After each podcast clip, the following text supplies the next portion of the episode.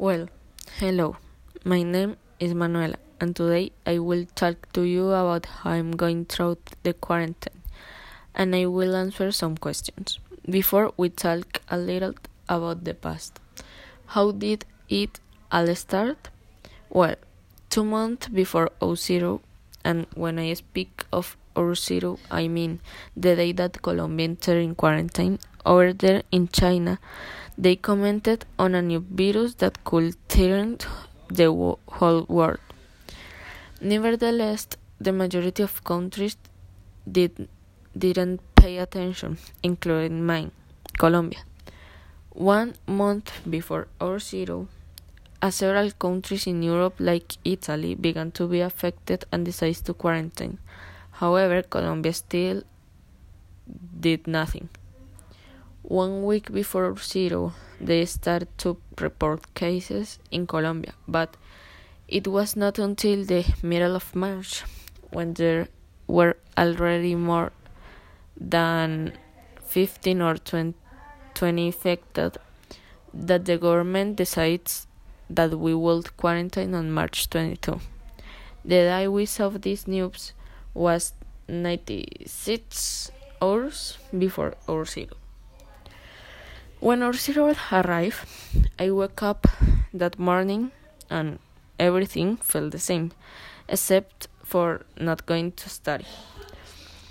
What was the first impression of the quarantine? Mm, the first week, everything was normal. I tried to distract myself myself with the best I could at home. I watched TV, I catch my friends and come commented um, on what was happening. I exercised. I did toilet cleaning.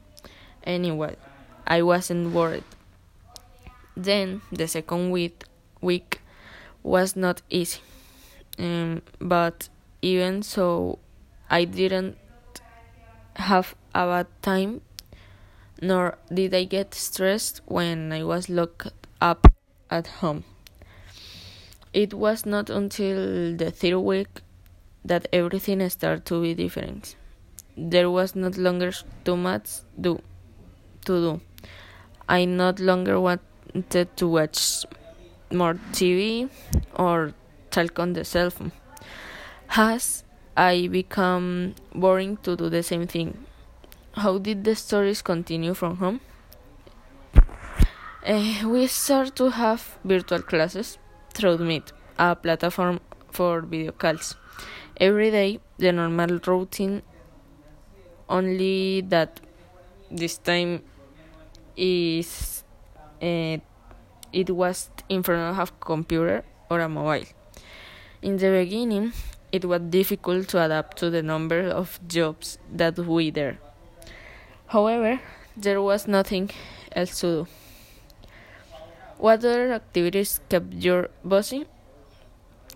Well, during the times when I did not homework, I went to Netflix and watched movies and series that interest me. However, that did not last long because in a week I had finished everything that I was interested in. The tasks were reduced. The tasks were reduced. Um, everything was boring again. Do you have a regular routine? Uh, well, something like that. I repeat the same thing every day. I get up at 6 a.m. to breakfast, and at 7 a.m. I sitting at the computer watching classes. There are days when the internet fails and I have to do the impossible uh, to try to lose the teacher's explanations. I finish class at 2:15 p.m. and I try to keep up to date with my work and then have lunch. At 3:30 p.m. I get ready to exercise from 4 to 6. And when I finish my training routine, I bathe and then go downstairs to eat something. At 8 p.m., I am free again to do homeworks and tasks until 9 mm, or 10 p.m. Then I go I'm going to sleep to repeat the same thing the next day. That's my day from Monday to Friday. The only variant is on Thursdays when I have a soccer talk with the budget team through Zoom, which normally start at 8 p.m. and ends at 10 p.m. I think.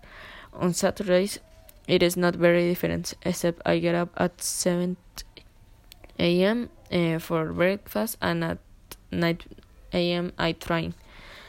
I have lunch around 2 p.m. and then I'm free for the rest of the day to entertain myself in some way.